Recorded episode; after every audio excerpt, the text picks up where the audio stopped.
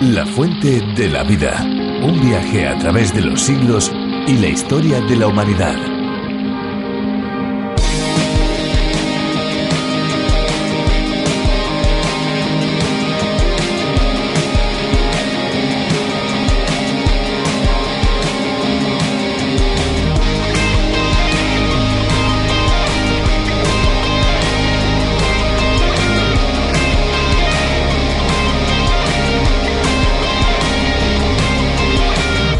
Hay varias especies acuáticas que emiten cierta luminosidad desde sus cuerpos con diferentes propósitos o por diferentes motivos. Pues sí, las hay que intentan de esta manera atraer a su pareja, otras lo hacen para ahuyentar los depredadores y otras simplemente por estrés o por nerviosismo.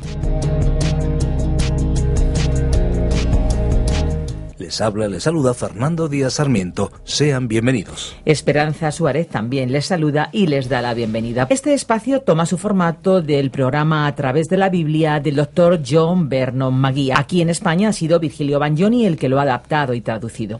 Una de las originalidades que este espacio presenta es que pone a disposición de todos aquellos que lo deseen y soliciten los bosquejos y las notas del libro sobre el que se estuviera reflexionando.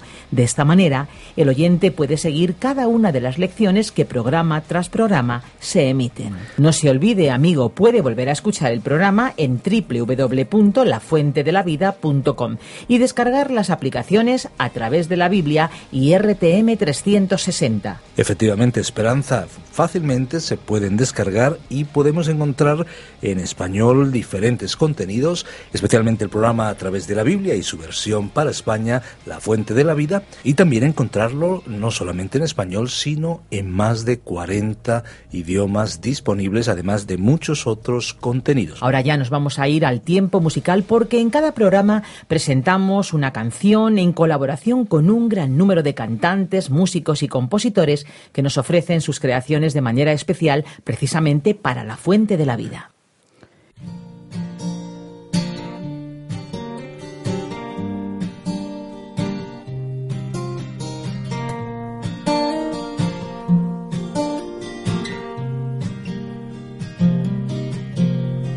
Busca, busca todo lo que quieras buscar, que no habrá nada que puedas encontrar echarme a la cara. Corta, corta todo lo que quieras cortar. Que no habrá ni una gota más. Ya no hay sangre que derramar. Sí, porque aquello ya se terminó. Porque no hay aire en esta porque esta historia ha llegado al final.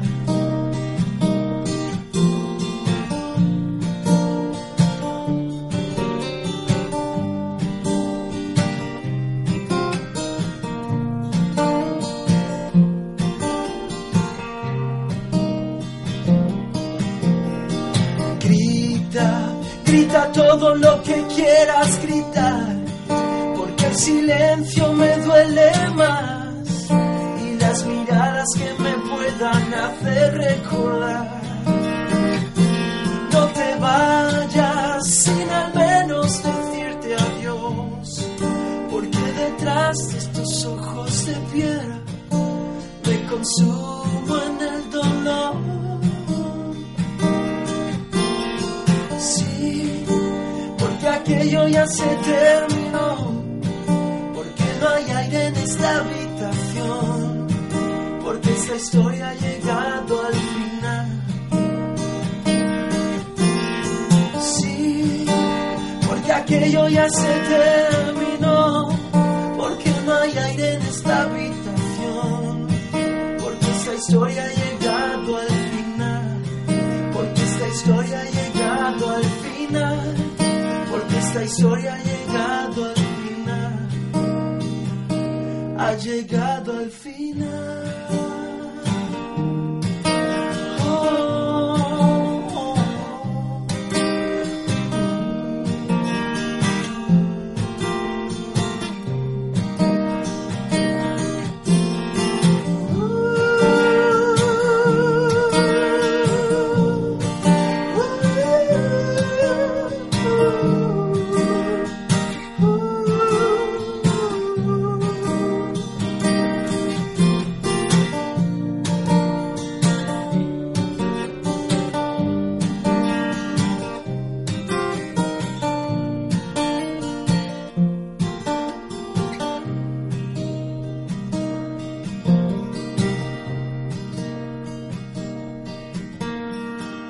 En los deportes siempre hay personas o equipos que llegan a un nivel tan alto que son considerados verdaderos gigantes difíciles de vencer. Más aún cuando se enfrenta a un atleta o un equipo con mucha experiencia, con trofeos ganados, con una racha vencedora que les da confianza para seguir ganando más y más. Cuando esto ocurre siempre se recuerda aquella expresión David contra Goliat. Muchos la usan por usarla, como cualquier otra expresión o refrán, pero esta frase tiene un contexto histórico y unas lecciones muy profundas y prácticas mucho más que el pequeño que vence al gigante contra todo pronóstico. Vamos a continuar hoy con el capítulo 16 del primer libro de Samuel y nos vamos también al siguiente capítulo, el 17. En estos textos conoceremos profundamente el relato histórico del que proviene precisamente dicha expresión. La fuente de la vida. En nuestro programa anterior comenzamos el estudio del capítulo 16 del primer libro de Samuel y dijimos que llegábamos al momento en que Dios eligió a David para suceder a Saúl como rey. Dios envió a Samuel a Belén para ungir a David como rey. En contraste con Saúl, que había sido elegido por el pueblo, David fue escogido por Dios mismo. Es cierto que Dios tendría sus dificultades con él, pero también Dios tiene hoy dificultades con todos nosotros. Y en el primer versículo de este capítulo 16 vimos cómo Samuel todavía estaba a favor de Saúl. Samuel amaba a Saúl y no quería verle desechado por Dios. Y le dolió tener que dar a Saúl el ultimátum de que había sido desechado y descartado como rey. La tristeza de Samuel hizo pues más dramático todo este proceso. Continuaremos hoy nuestro estudio leyendo los versículos 2 y 3 de este capítulo 16 del primer libro de Samuel. Samuel preguntó, ¿Cómo iré? Si Saúl lo supiera, me mataría. El Señor respondió, Toma contigo una becerra de la vacada y di, A ofrecer sacrificio al Señor he venido.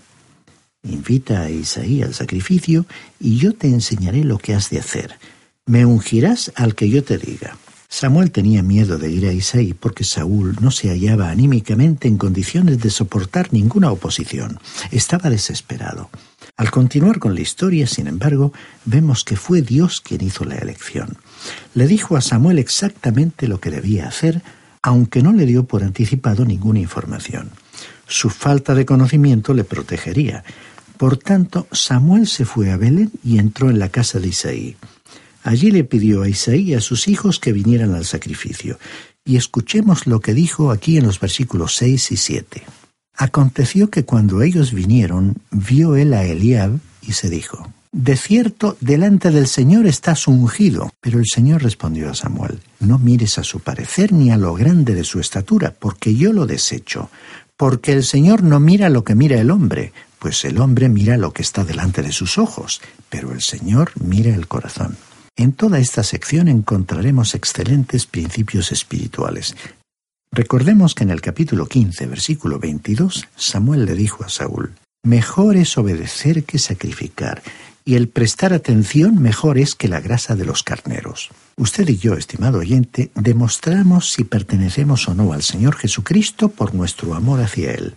No es lo que expresamos al contar a otros lo que somos, lo importante es si le estamos obedeciendo o no.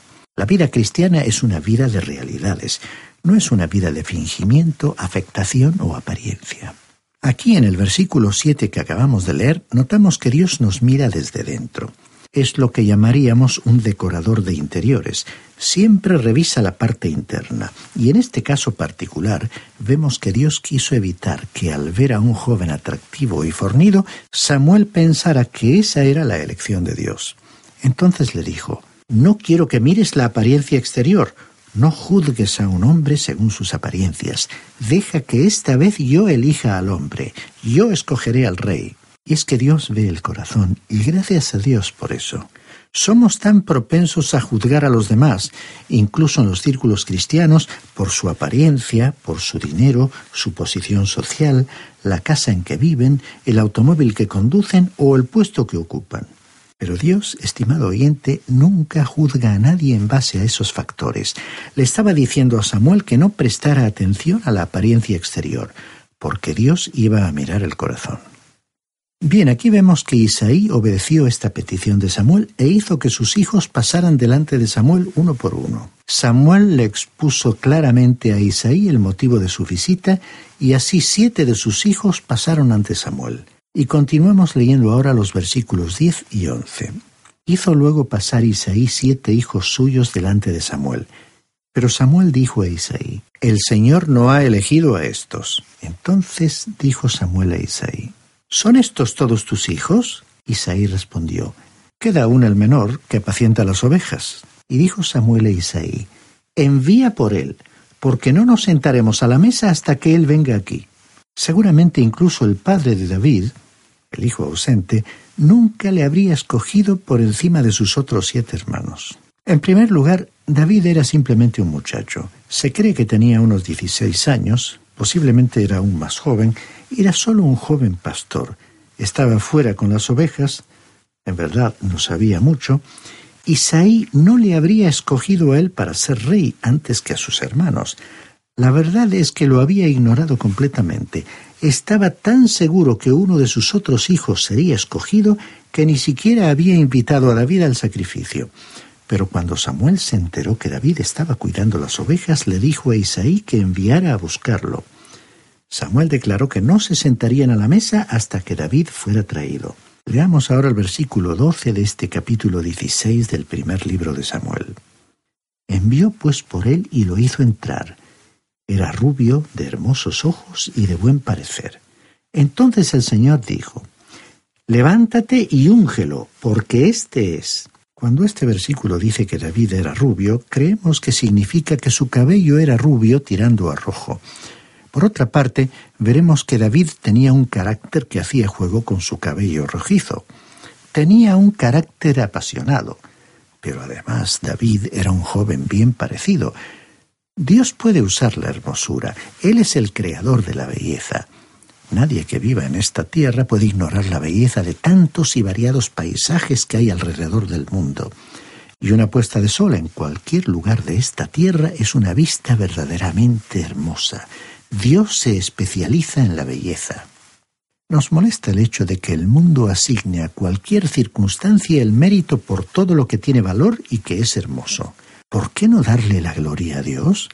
¿Por qué no darle el honor que le corresponde dedicándole la belleza y el talento?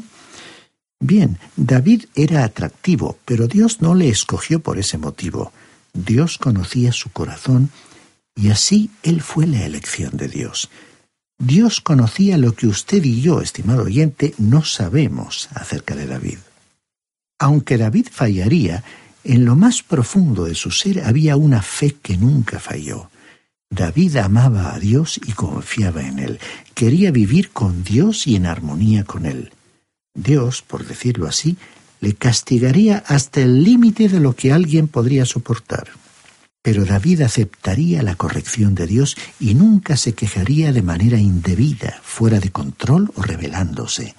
Anhelaba esa comunión con Dios y Dios le amaba tal cual era. Era un hombre cuyo carácter agradaba a Dios. Leamos ahora el versículo 13. Samuel tomó el cuerno del aceite y lo ungió en medio de sus hermanos. A partir de aquel día vino sobre David el Espíritu del Señor. Se levantó luego Samuel y regresó a Ramá. Samuel ungió a David como rey y el Espíritu del Señor vino sobre él. En este tiempo el Espíritu del Señor se apartó de Saúl. Avancemos con los versículos 14 al 16. El Espíritu del Señor se apartó de Saúl y un espíritu malo de parte del Señor lo atormentaba. Y los criados de Saúl le dijeron, Mira, un espíritu malo de parte de Dios te atormenta. Diga pues nuestro Señor a tus siervos que están en tu presencia, que busquen a alguno que sepa tocar el arpa, para que cuando esté sobre ti el espíritu malo de parte de Dios, toque con su mano y tengas alivio. Creemos que Saúl estaba completamente poseído por Satanás. Sus siervos pensaron que padecía de una enfermedad mental y espiritual. Se dice que la música tiene poder para amansar aún a la fiera más salvaje, de modo que los siervos de Saúl sugirieron que se llevara a cabo una especie de concurso para determinar quién era el mejor músico, y David era músico. Sigamos adelante con los versículos 17 al 23 de este capítulo 16 del primer libro de Samuel. Saúl respondió a sus criados, Buscadme ahora pues a alguno que toque bien y traédmelo. Entonces uno de los criados respondió, He visto a un hijo de Isaí de Belén que sabe tocar, es valiente y vigoroso, hombre de guerra, prudente en sus palabras, hermoso, y el Señor está con él. Entonces Saúl envió mensajeros a Isaí diciendo, Envíame a David tu hijo, el que está con las ovejas. Y tomó Isaí un asno cargado de pan, una vasija de vino y un cabrito, y lo envió a Saúl por medio de David su hijo. David se presentó ante Saúl y se puso a su servicio. Saúl lo amó mucho y lo hizo su paje de armas. Luego mandó a decir a Isaí, Te ruego que David se quede conmigo, pues ha hallado gracia a mis ojos. Así, cuando el espíritu malo de parte de Dios venía sobre Saúl, David tomaba el arpa y la tocaba. Saúl se aliviaba y se sentía mejor, y el espíritu malo se apartaba de él. David era un hombre extraordinario en muchas maneras. Aquí vemos que David fue traído al palacio. Dios, estimado oyente, mira al hombre interior cuando elige a alguien para un oficio o tarea en particular. Saúl ya entonces había sido abandonado por Dios y David fue traído a la corte para tocar su arpa. Aunque la noticia aún no era conocida, Israel ya tenía un nuevo rey. Y así concluye nuestro estudio de este capítulo 16 del primer libro de Samuel y llegamos ahora al capítulo 17 del primer libro de Samuel.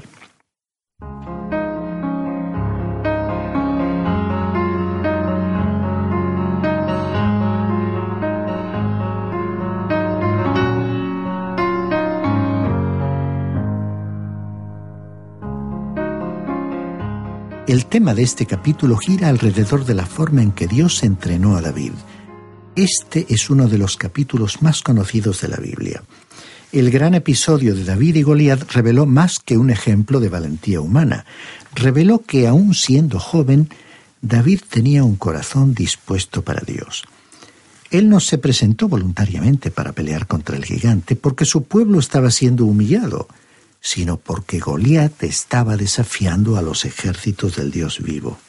Al presentarse ante un enemigo tan formidable, dio un testimonio público de su fe en Dios. Por ello, destacamos la frase de David en este mismo capítulo, en el versículo 45, cuando le dijo al gigante, Tú vienes contra mí con espada, lanza y jabalina, pero yo voy contra ti en el nombre del Señor de los ejércitos, el Dios de los escuadrones de Israel, a quien tú has provocado. El capítulo 17 es pues uno de los capítulos más conocidos en toda la Biblia. Leamos ahora los versículos 1 y 2 donde comienza el episodio en que David mató a Goliat, el gigante de Gat. Los filisteos reunieron sus ejércitos para la guerra, se congregaron en Soco, que es de Judá, y acamparon entre Soco y Azeca en Efes Damim. También Saúl y los hombres de Israel se reunieron, acamparon en el valle de Ela y se pusieron en orden de batalla contra los filisteos. Israel estaba nuevamente en guerra con los filisteos, su enemigo perenne y perpetuo. Veamos el versículo 3. Los filisteos estaban sobre un monte a un lado e Israel estaba sobre otro monte al otro lado, quedando el valle entre ellos. Ahora estos dos ejércitos estaban acampados uno frente al otro, en un tenso equilibrio, midiendo sus fuerzas, cada uno esperando que el otro comenzara las hostilidades. Los filisteos sobre un monte e Israel sobre el otro monte, con el valle entre ellos. Los filisteos eran la parte agresora, Leamos los versículos 4 y 5 de este capítulo 17. Salió entonces del campamento de los filisteos un paladín llamado Goliat, oriundo de Gat, que medía unos tres metros de estatura. Llevaba un casco de bronce en su cabeza y vestía una coraza también de bronce. La coraza pesaba cincuenta y cinco kilos. Ahora, como vemos, Goliat era un hombre muy alto. Además, parecía que estos soldados no querían pelear, sino que preferían decidir la batalla dejando la lucha en manos de Goliat y de un solo israelita. Continuemos con los versículos 6 al 8. En sus piernas tenía canilleras de bronce y una jabalina de bronce a la espalda. El asta de su lanza era como un rodillo de telar y la punta de su lanza pesaba más de seis kilos. Delante de él iba su escudero. Goliat se paró y dio voces a los escuadrones de Israel, diciéndoles, ¿Por qué os habéis puesto en orden de batalla? ¿No soy yo el filisteo y vosotros los siervos de Saúl? Escoged de entre vosotros un hombre que venga contra mí. Ahora todos los días Goliat salía y desafiaba a los israelitas a que enviaran a un hombre para que peleara contra él. Pero después de transcurridos cuarenta días de provocaciones, nadie había aceptado el desafío. Y David apareció en la escena porque había traído comida para sus hermanos que estaban sirviendo en el ejército. David estaba alarmado porque nadie aceptaba el desafío. Sus hermanos trataron de enviarle a su casa, pero él prefirió quedarse. Cuando Saúl oyó que David saldría a luchar contra Goliat, intentó colocarle su casco y su armadura. Sin embargo, David era demasiado joven para llevar tanto peso encima sin haberse entrenado antes, y decidió salir a luchar con el equipo con que solía hacerlo. Aquí ya tenemos una lección para nosotros. No tratemos de ser lo que no somos ni de hacer algo para lo cual no hemos sido llamados. Simbólicamente hablando, si Dios le ha llamado a usted a usar una onda, estimado oyente, no trate de usar una espada, si Dios le ha llamado a hablar, entonces hable. Y si le ha llamado a hacer otra cosa, pues hágala. Si Dios le ha llamado a cantar, cante. Pero si no le ha llamado a cantar, por favor no lo haga. Figurativamente hablando, demasiada gente está tratando de usar una espada cuando en realidad la onda es más acorde con su estatura. Leamos ahora el versículo 40 de este capítulo 17 de 1 Samuel. Luego tomó en la mano su callado y escogió cinco piedras lisas del arroyo, las puso en el saco pastoril, en la bolsa que traía, y con su onda en la mano se acercó al filisteo. Algunos creen que David escogió cinco piedras lisas por si acaso erraba con la primera y poder entonces usar las otras cuatro piedras. Pero, estimado oyente, David no pensaba fallar. ¿Por qué entonces escogería cinco piedras? La respuesta la encontramos en el segundo libro de Samuel, el capítulo 21, versículo 22, donde leemos. Estos cuatro eran descendientes de los gigantes en Gad, los cuales cayeron por mano de David y por mano de sus siervos. Es que Goliat tenía cuatro hijos, y David estaba seguro que saldrían a luchar contra él tan pronto como él diera muerte a su padre. Fue por ese motivo que David escogió las cinco piedras. Continuamos ahora leyendo los versículos 41 al 47. El filisteo fue avanzando y acercándose a David, precedido de su escudero.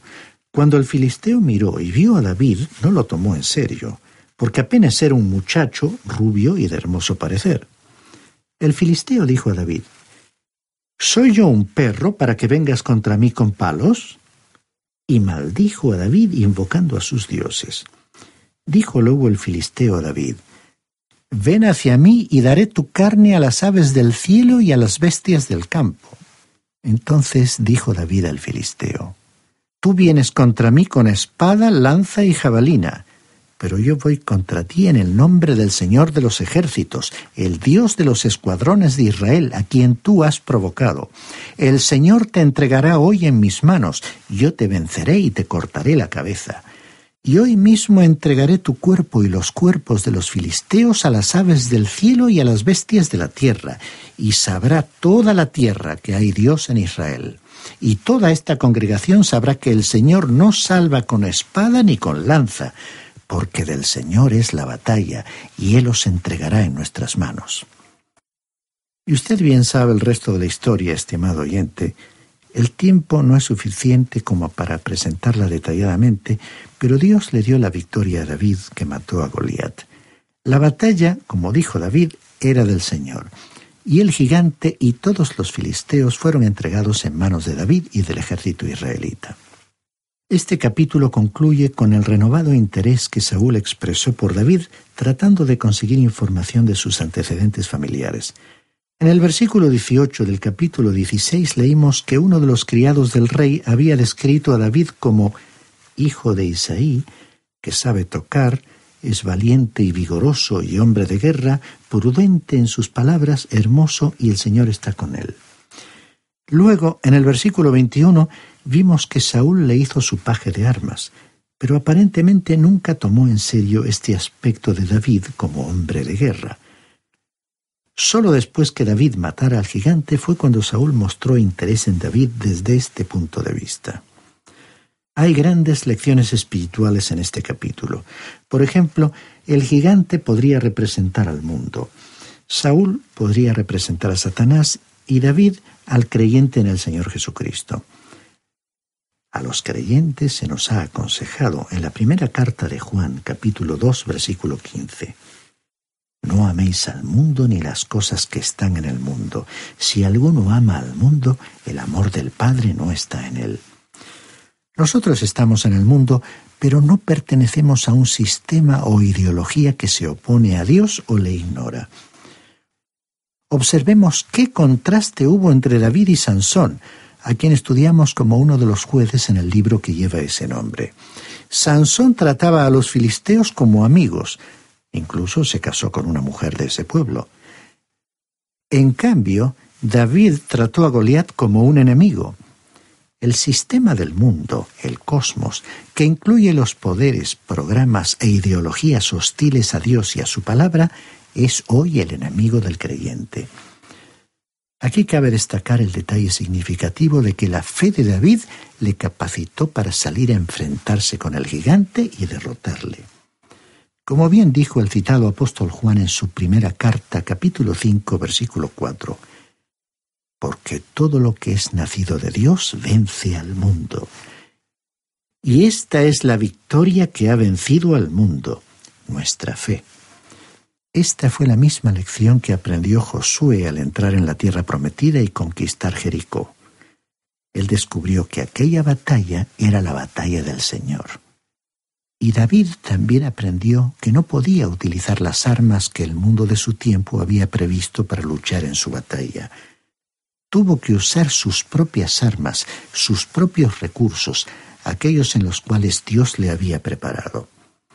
Estimado oyente, el creyente hoy necesita reconocer que ese mundo que hemos descrito puede ser vencido únicamente por su fe y confianza en Dios.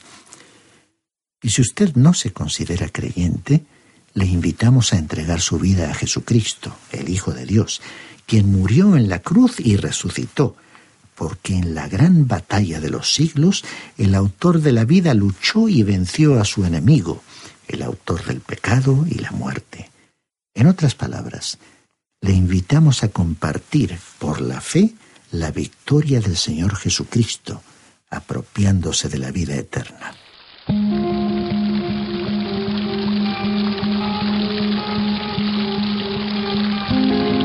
¿Cómo pasa el tiempo, verdad? El reloj que tenemos delante nos indica que hemos consumido prácticamente la totalidad de nuestro tiempo de radio. No sé a ustedes, pero a nosotros se nos pasó el tiempo volando, ¿no es así, Esperanza? Pues es lo que tiene la radio, Fernando, que uno tiene que aprovechar los minutos porque es como si aquí corriera el tiempo un poquito más deprisa que fuera, ¿no? De cualquier manera, si ustedes eh, quieren volver a escuchar este espacio o cualquiera de los anteriores, lo pueden hacer en la web www.lafuentedelavida.com. Si quiere ponerse en contacto con nosotros, lo puede hacer llamando al 91 422 0524. Y también puede enviarnos un correo electrónico a la siguiente dirección info arroba radiocadenadevida.com info arroba radiocadenadevida.com Comuníquese con nosotros, para nosotros es muy importante. Bueno, amigos, y no se olviden, por favor, de venir a nuestro encuentro. Será en esta misma emisora. Y, por supuesto, algo de lo que no puede olvidarse es que hay una fuente de agua viva que nunca se agota. Beba de ella. Este ha sido un programa de Radio Transmundial producido por Radio Encuentro, Radio Cadena de Vida.